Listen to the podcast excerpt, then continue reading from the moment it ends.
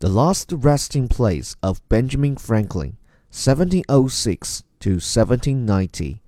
Venerated for benevolence, admired for talents, esteemed for patriotism, beloved for philanthropy, by Washington.